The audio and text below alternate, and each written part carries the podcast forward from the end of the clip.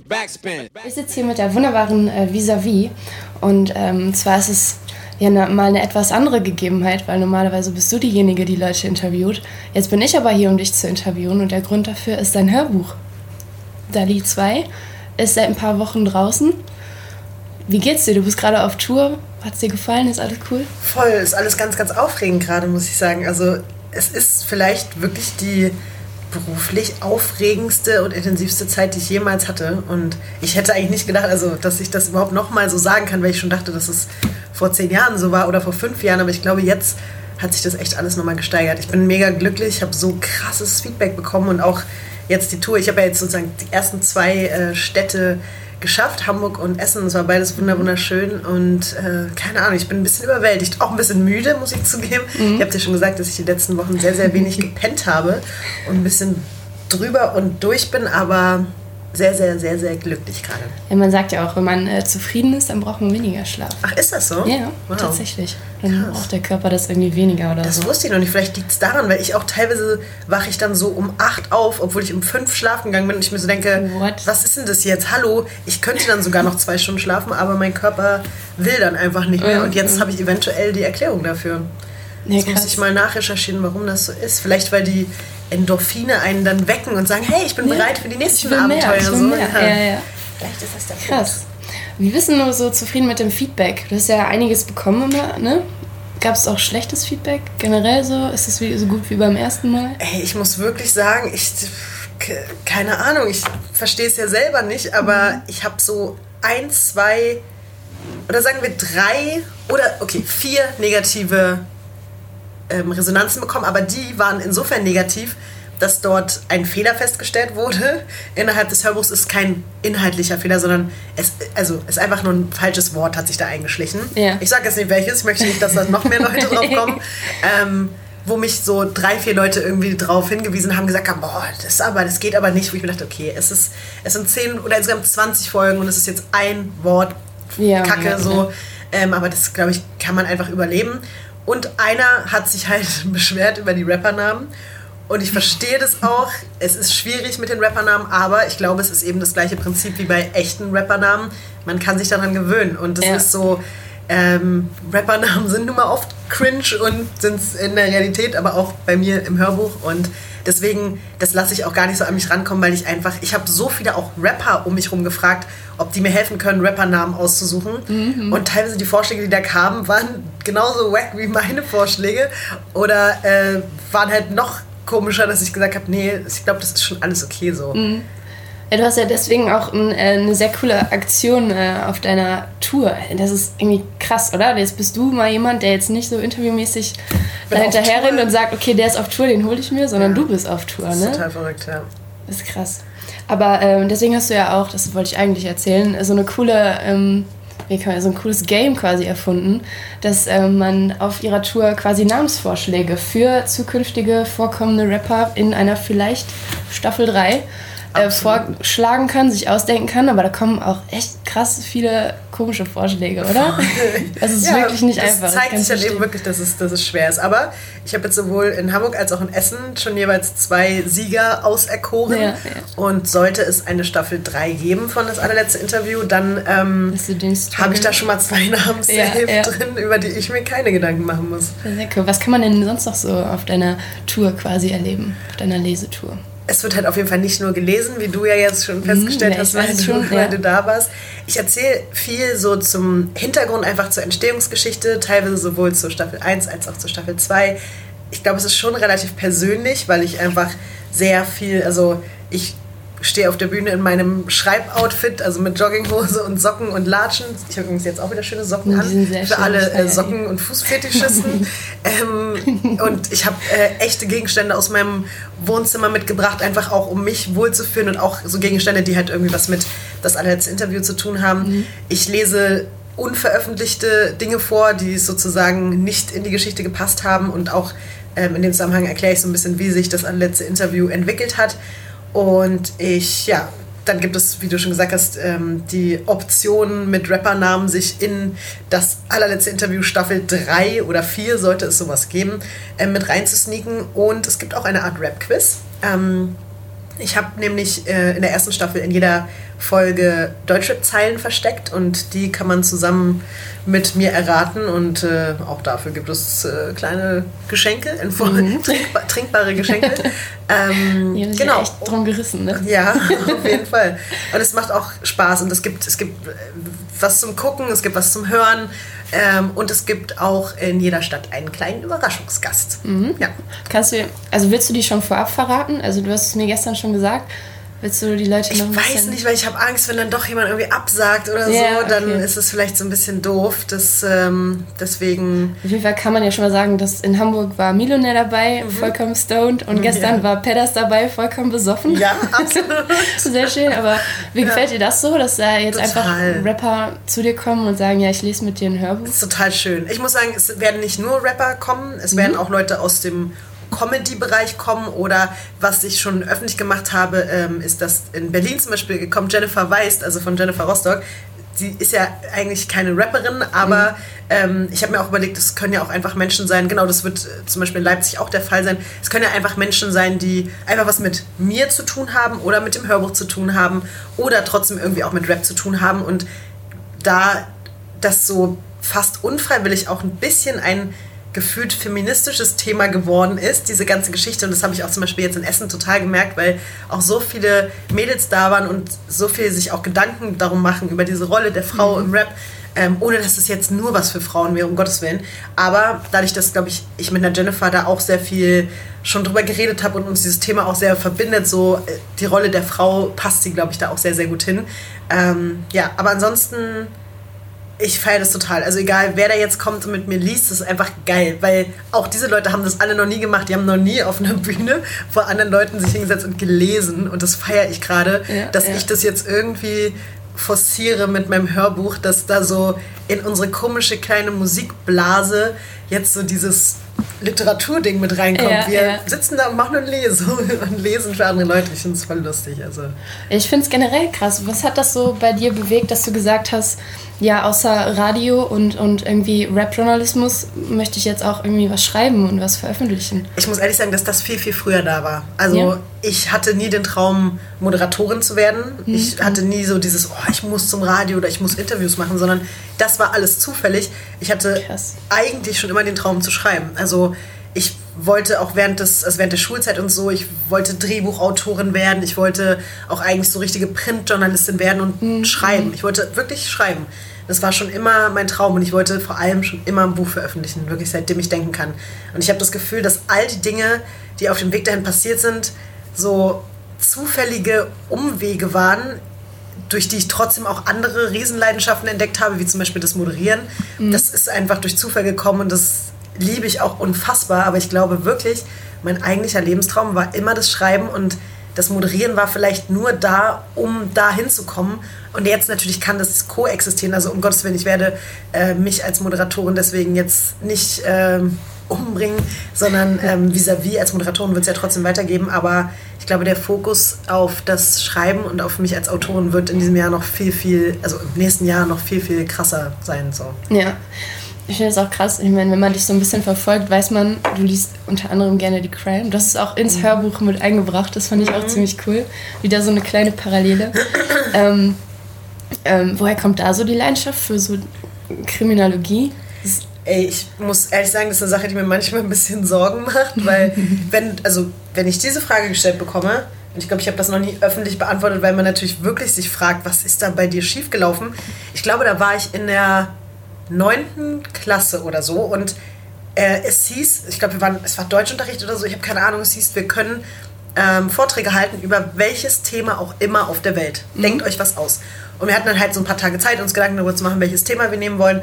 Und da waren so Mädchen meiner Klasse, keine Ahnung, die eine hat einen Vortrag über Kaiserpinguine gehalten, die andere über, was weiß ich, Britney Spears, mhm. whatever. Und mein Vortrag, eigentlich ist es nicht witzig, aber ich verstehe ich versteh es nicht ich kann dir nicht erklären, irgendwas in mir hat mir gesagt, ich habe zum Beispiel schon immer Spiegel TV gerne geguckt und mhm. da kamen dann manchmal so Berichte über gewisse Kriminalitäts- ähm, oder über Kriminalfälle, wo ich irgendwie so gefesselt war, dass ich einen Vortrag gehalten habe über Kindesentführung und Kindesmord in Deutschland. Und ich habe dann irgendwie angefangen, so, ich hatte ein paar Wochen Zeit, bis der Vortrag halt gehalten werden musste und ich habe angefangen, ähm, Zeitungsartikel zu sammeln. Alle Zeitungsartikel im Zusammenhang, die mit ermordeten oder entführten Kindern stehen und habe hab dann daraus ein riesiges Plakat gemacht, was einfach zweimal größer war als die Tafel. Und das mhm. hat sozusagen gezeigt innerhalb dieser drei, vier Wochen, was alles passiert ist. Und irgendwie fing das also in meinem Kopf so an zu rumoren, dass ich verstehen wollte, wie krank ist denn das?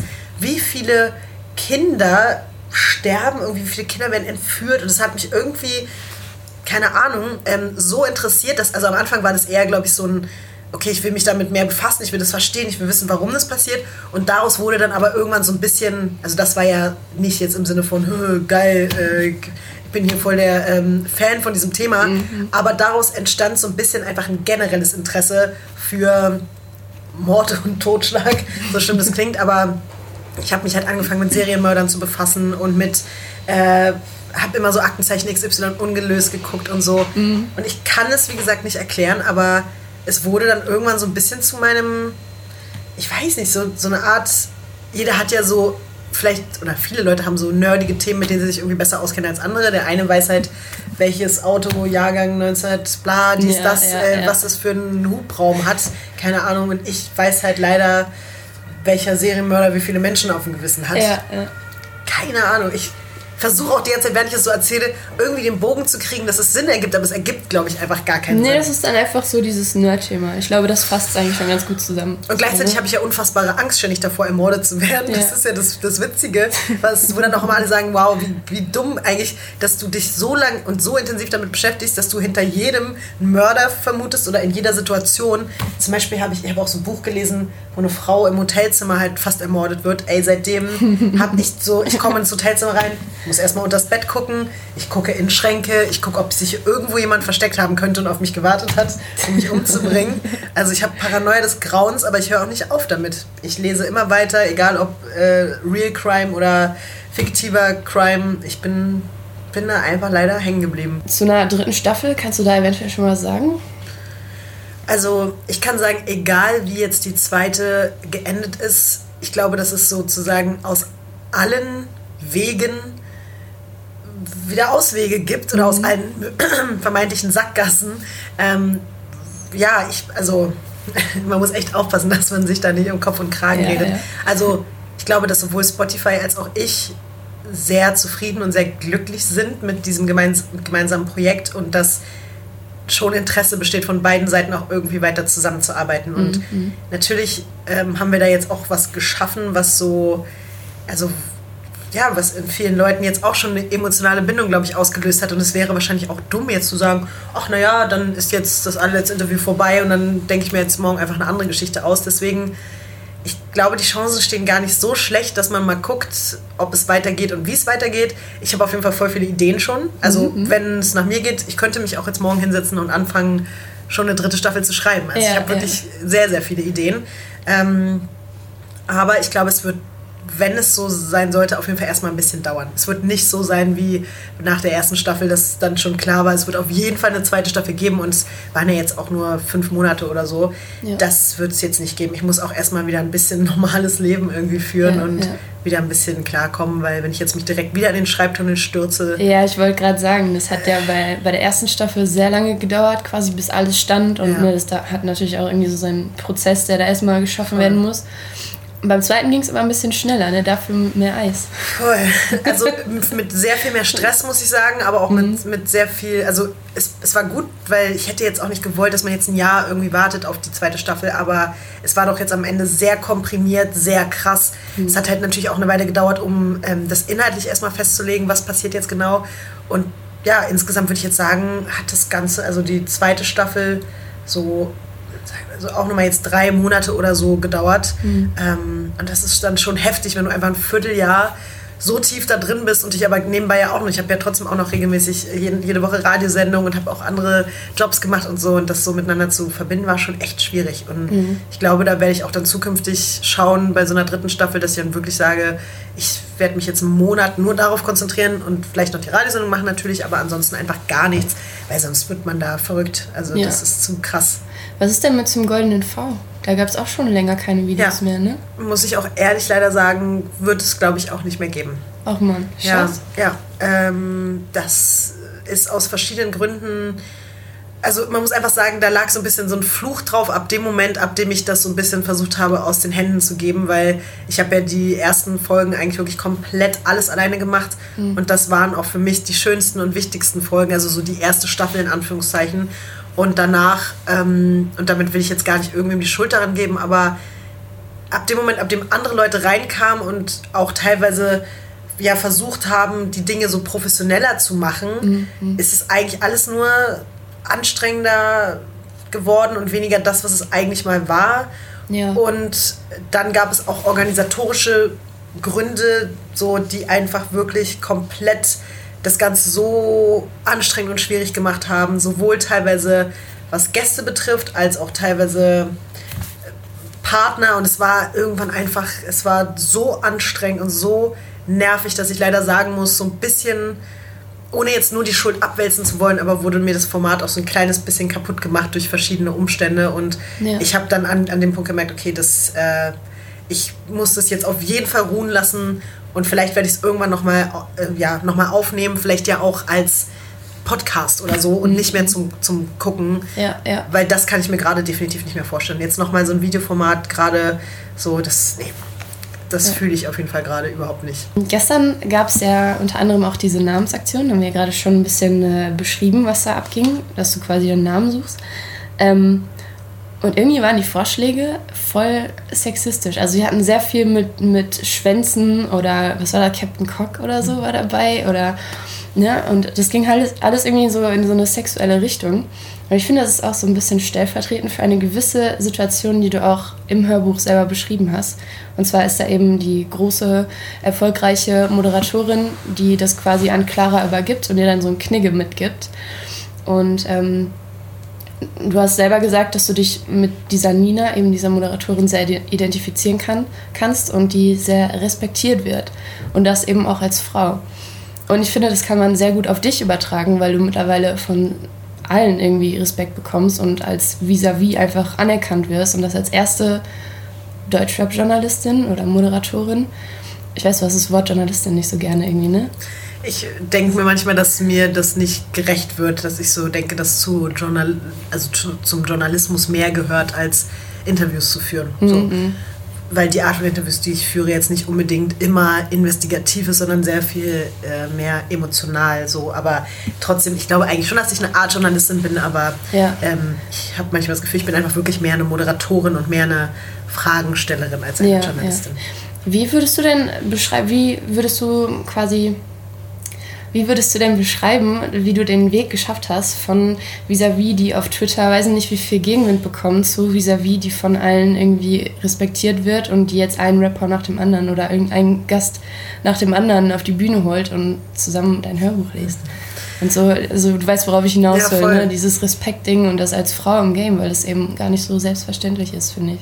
Voll. Also es war auf jeden Fall äh, ein harter, langer Weg, aber ähm, ich glaube, das Wichtigste ist an dieser Stelle, oder an meiner Stelle auf jeden Fall Durchhaltevermögen gewesen. Ich mhm. hatte Situationen, wo ich so dachte, okay, nee, auf gar keinen Fall, das gebe ich mir hier vielleicht noch zwei Wochen und dann bin ich raus. Aber ich glaube, sich dann zu entscheiden, nee, ich werde mich jetzt nicht aufgrund von irgendwelchen Vollidioten, die nicht damit klarkommen, dass da jetzt eine Frau sitzt, die Rapper interviewt, werde ich mich jetzt hier nicht verscheuchen lassen.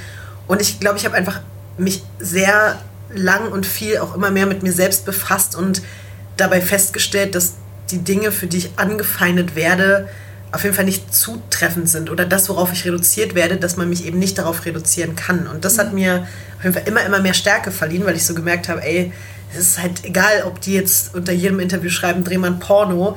Ich weiß, mhm. dass ich so viel mehr kann und ich weiß, dass das völlig egal ist, weil ich werde niemals in meinem Leben Porno drehen. Und im Endeffekt sind die ja die Dummen. Sollen sie halt 300 Jahre darauf warten und das nicht bekommen? Und ich kann halt auf ganz vielen anderen Ebenen zeigen, was ich eigentlich wirklich kann. Und deswegen, also so dieses, ich glaube, Selbstliebe dann auch, dass man sich nicht verunsichern lässt und ähm, dass man nicht aufgibt. Und klar muss ich trotzdem sagen, habe ich mich ähm, an vielen Stellen schon auch ein bisschen also jetzt nicht verstellen müssen, aber ich habe schon trotzdem auch immer aufgepasst, was ich mache, wie ich das mache. Und ich weiß nicht, wenn ich das anders angegangen wäre, ob ich jetzt da wäre, wo ich heute bin. Mhm. Ähm, und ich habe ja auch, also ich habe zum Beispiel jahrelang schon wirklich darauf geachtet, wie ich mich in Interviews anziehe. Und ich finde es natürlich, das ist eine, irgendwie trau eine traurige Erkenntnis, aber es hat eben dazu geführt, dass mich die Leute dann, glaube ich, doch dauerhaft respektiert haben. Und irgendwann, ab einem gewissen Punkt, habe ich gemerkt, okay, jetzt respektieren mich alle, jetzt kann ich auch mal eine kurze Hose in einem Interview anziehen. Ja, ja. Es ist dann immer noch Thema, aber das bedeutet dann nicht, dass alle sagen, äh, die ist nur da, um den Rapper anzumachen, äh, die will hier nur irgendwie zeigen, dass sie, äh, was weiß ich, oder die findet sich geil oder so.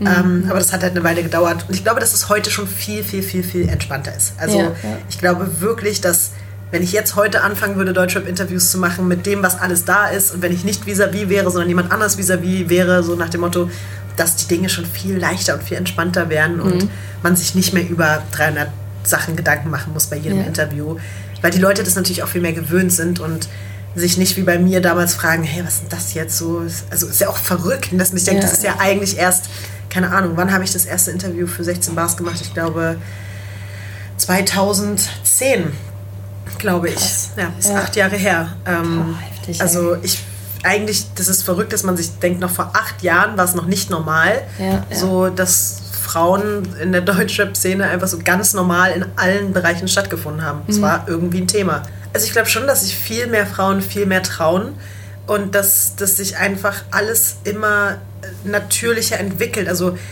eine Zeit lang haben es ja, glaube ich, alle versucht, auch so zu forcieren und zu sagen, oh, dann suchen die Labels bewusst nach Frauen und dann macht man dies und das und jenes und alle reden ständig darüber. Aber ich glaube, es war einfach so ein ganz natürlicher Prozess und auch so durch Leute wie eine Schwester Eva oder so, die einfach dahin kamen und genau das gemacht haben, was auch ein Typ gemacht hat und das auch cool gemacht haben, mhm. da ist schon, glaube ich, auch dadurch eine Tür aufgegangen. Und wenn ich mir jetzt überlege, wie viele coole Frauen es gibt, die halt auch nicht die ganze Zeit thematisieren, dass sie Frauen sind. Mhm. Ich glaube, das ist auch so eine Problematik gewesen. Das hat mich auch immer mega abgeturnt.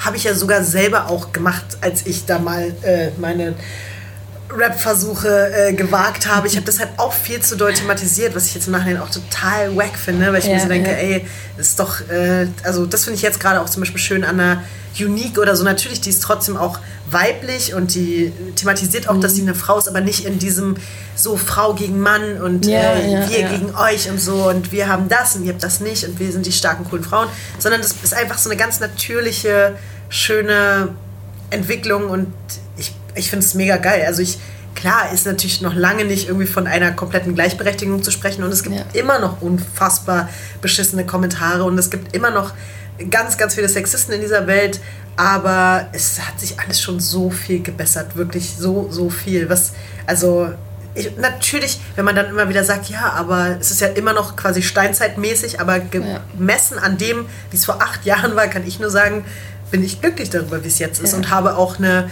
total positive Zukunftsvision und kann mir vorstellen, wenn das so weitergeht, dass es halt wirklich in, in keine Ahnung, vielleicht noch nicht in fünf, aber vielleicht in zehn Jahren wirklich einfach keine Rolle mehr spielt. Mhm. Ob jetzt hier mich eine Frau interviewt oder ein Mann oder ob ich irgendwie, das alles auch, ob das eine Rapperin ist oder ein Rapper, alle irgendwie, alle sind dann hoffentlich irgendwie down und cool und auf einer gleichen Ebene miteinander und es muss dann vielleicht auch irgendwann einfach gar nicht mehr thematis thematisiert werden. Ich habe mir übrigens dein Album nochmal angehört. Oh. ich fand es gar nicht so schlecht. Oh. Ich mag den Sound so gerne. Das ist echt schön. das ist oh. so schön oldschool. Oh. oh, das ist ganz schlimm. Ich will auch die ganze Zeit, dass es einfach überall verschwindet. Ich weiß nicht, irgendwie verballer es immer wieder, mich darum zu kümmern. Ja. Oh, oh Gott, es ist ganz schlimm, wenn ich auch so Leute neu kennenlerne und die dann irgendwie so, oh, siehst du was anderes für mich so peinlich. Ich finde es mhm. so unfassbar unangenehm. Aber war das früher irgendwie ein Problem, dass du quasi, du warst ja teilweise dann gleichzeitig Moderatorin und Rapperin, ne? Mhm nur ganz kurz und genau das war ja auch der Grund, warum ich mich dagegen entschieden habe, weiter zu rappen, ja, weil ich für mich gesagt habe, das, das ergibt gar keinen Sinn. Also mhm.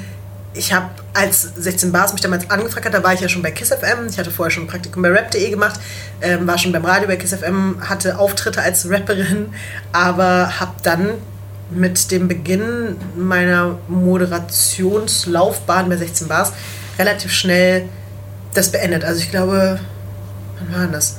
2010 haben wir angefangen. Ich glaube 2011 oder so habe ich dann, also ich habe das ein halbes oder dreiviertel Jahr so parallel gemacht und dann habe ich gesagt, nee, ciao. Ja. Und dann, ich weiß, das ist voll krass, das wissen die Leute gar nicht. Ich habe einfach bei, beim Graffiti Box Jam 2011 10 oder 11, ich glaube es war 2011, ich bin mir aber auch nicht ganz sicher, hatte ich meinen allerletzten Auftritt als Rapperin. Ja. Und mein Special Guest auf der Bühne war einfach mal Masimoto. Ja? Mhm. Nice. Möchte ich mal an dieser. Stelle so sagen. Das war mein letzter Auftritt. Das ist einfach krass. Mein letzter Ja. Auftritt als Rapperin vor sieben oder acht Jahren. Ja, schön nochmal mit Masi angeguckt. Ja. Krass. Mhm. Hast du noch irgendwas, was du loswerden möchtest, wo du drauf eingehen wollen würdest? Ich freue mich natürlich ganz doll über jeden, der sich das Hörbuch anhört oder die Hörbuchserie. Ja. Und vielleicht gibt es ja auch Leute, die sozusagen weder Staffel 1 noch Staffel 2 gehört haben. Dann ja. wäre es mir einfach eine große Ehre. Ich- Es ist wirklich für mich, also es klingt wirklich doof, aber jedes Feedback auch zu Dali und jeder Mensch, der zur Tour kommt und so, das ist halt voll krass. Es ist zum ersten Mal nach zehn Jahren so, wenn wir jetzt das Rappen mal weglassen, zum ersten Mal wirklich, dass ich komplett alleine was geschaffen habe. Und ich bin da echt sehr, sehr stolz drauf und das bedeutet mir sehr, sehr viel. Deswegen, ähm, ja, finde ich das schön, dass du dir die Zeit genommen hast, mit mir darüber zu sprechen. Ja, na klar, Und gerne, ähm, gerne. freue mich über jeden, der, der sich das anhört und der sich damit befasst. Das ist Ja. voll geil. Äh, ich kann es auf jeden Fall nur empfehlen. Es ist ähm, sehr, sehr hörbar. Und wenn das jetzt eben noch äh, ausgestrahlt wird, bevor die Tour zu Ende ist, ähm, es gibt, glaube ich, so an jeder, an, bei fast jeder Stadt irgendwie noch so ein paar Tickets an der Abendkasse, immer so, also ich fünf Stück oder so, Ja, ja. zehn maximal. Ähm, würde ich mich voll freuen, wenn, wenn die Menschen vorbeikommen. Vorher so einen Stuhl kann man auch immer noch irgendwo mit dran stellen. Ja, safe. Ähm, genau, die äh, Abschluss, der Abschluss der Tour wird am 9.12. im Columbia Theater sein in Berlin. Da freue ich mich übertrieben, weil dann werden natürlich meine ganzen Freunde, meine Familie Ja, alle da ja. sein. Und es ist dann auch so ein bisschen echt der Abschluss von zwei unfassbar aufregenden Jahren. Und es wird auf jeden Fall alles, glaube ich, voll emotional und voll krass und so. Deswegen da freue ich mich übertrieben drauf. Ja. Unabhängig von Dali Staffel, also potenziell Staffel 3, gibt es dann auch irgendwann einen Krimi von dir? Also das Tolle ist, ich bin jetzt wirklich gerade in Gesprächen mit ein oder mehreren Verlagen und ist der größte Traum, wenn mir das jemand einfach vor zwei Jahren gesagt hätte, dass jetzt einfach mehrere Verlage dastehen und sagen, wir würden gerne, dass du bei uns Bücher veröffentlichst. Das ist einfach so krank. Und Nice. ich bin jetzt gerade in der Situation, ich kann wirklich, wenn ich das jetzt so ausspreche, das kann das gar nicht fassen. Ich darf jetzt mir einfach Sachen überlegen, zum Verlag gehen und sagen, hier, bitteschön, das ist meine Geschichte. Ja. Und ja, dann muss man halt gucken, wo es jetzt am besten passt. Und ich habe auf jeden Fall voll viele Ideen. Das ist auch so krass. Ich, also das Schreiben finde ich sehr schwierig, aber die Ideen finden, ich habe schon wieder, so wie es ja auch so schnell ging bei das allerletzte Interview, es war ja so eine Eingebung, sie war da, Ja, musste ich ja. mir keine Gedanken drüber machen. Und so ist es gerade auch schon wieder mit einer möglichen Geschichte, die vielleicht äh, kriminelle ähm, Aspekte hat, aber vielleicht auch, vielleicht sogar doch wieder ein bisschen auch was mit Rap zu tun hat. Ich habe da schon eine Idee und keine Ahnung, wir werden sehen, ob das alles so funktioniert, aber es wäre echt mein größter Traum, einfach, also mein nächster größter Traum oder mein eigentlicher, das war ja, das kam ja lange vor einer Hörbuchserie, mein allererstes Buch zu veröffentlichen und wenn alles gut geht, wird das sogar 2019 dann schon der Fall sein. Krass. Okay, das wird dann wahrscheinlich, wenn es ein Krimi wird, der erste Krimi, den, den ich lese. Ich bin gar nicht so der Krimi-Fan. Aber ähm, ja, ich empfehle euch ganz herzlich äh, Dali, Staffel 1 und 2. Und ähm, ich tease es schon mal an, irgendwann auch im Buch von Visavi. Check das aus. Und ich muss, Danke noch, dir. ich muss noch eine Sache ganz kurz sagen. Äh, also das, wir zwei hier, ne, das war alles ein bisschen, wir haben äh, Probleme gehabt. Das war jetzt unser dritter Anlauf. Aber ich wollte noch mal sagen, Ja. danke für dein Verständnis, weil beim ersten Anlauf, das war in Hamburg, als ich da den, die allererste Lesung hatte und ich war so unfassbar aufgeregt und wir hatten halt Ey, einen Termin normal. vor Klar. der, vor der Show und dann kamen wir auch noch irgendwie mit dem Auto zu spät an und so. Und du bist extra nach Hamburg gekommen für das Interview und ich war nicht in der Lage. Ne? Ich war so nervös und ich war so, okay, wie soll ich jetzt ein Interview machen? Ich kann, Ja. nicht, ich kann mich nicht konzentrieren, Ey, ich kann gar nichts. Ich habe da super Und Verständnis. das fand ich für. aber Alles sehr, sehr cool. lieb, weil ich glaube, andere Leute wären auch zu Recht einfach abgefuckt gewesen. Dann haben wir es nochmal gestern probiert und da war leider der Tonmann dazwischen. der Soundcheck ein bisschen zu laut, aber jetzt heute haben wir es geschafft in meinem Hotelzimmer. Ja, und, ähm, ja, ich danke dir auch, dass ich hier sein darf. Das ist, finde ich, ich auch nicht noch, ich komme mir selbstverständlich. jetzt auch vor wie, wie ein Star. Ne? Ich bin hier so in meinem Hotelzimmer, lade ich hier äh, Interviewpartner ein. Schon verrückt. Nee. Nee, schön, dann können wir es doch hier in meiner Hometown in Essen machen. So war es ja ursprünglich auch geplant, ne? Aber ich danke dir auch für deine Zeit und äh, für das schöne Interview. Vielen lieben Dank. Wie gesagt, check Dali 1 und 2 aus. Danke vis-à-vis. Danke dir. Und liebe Grüße, Backspin. Backspin. Backspin. Backspin.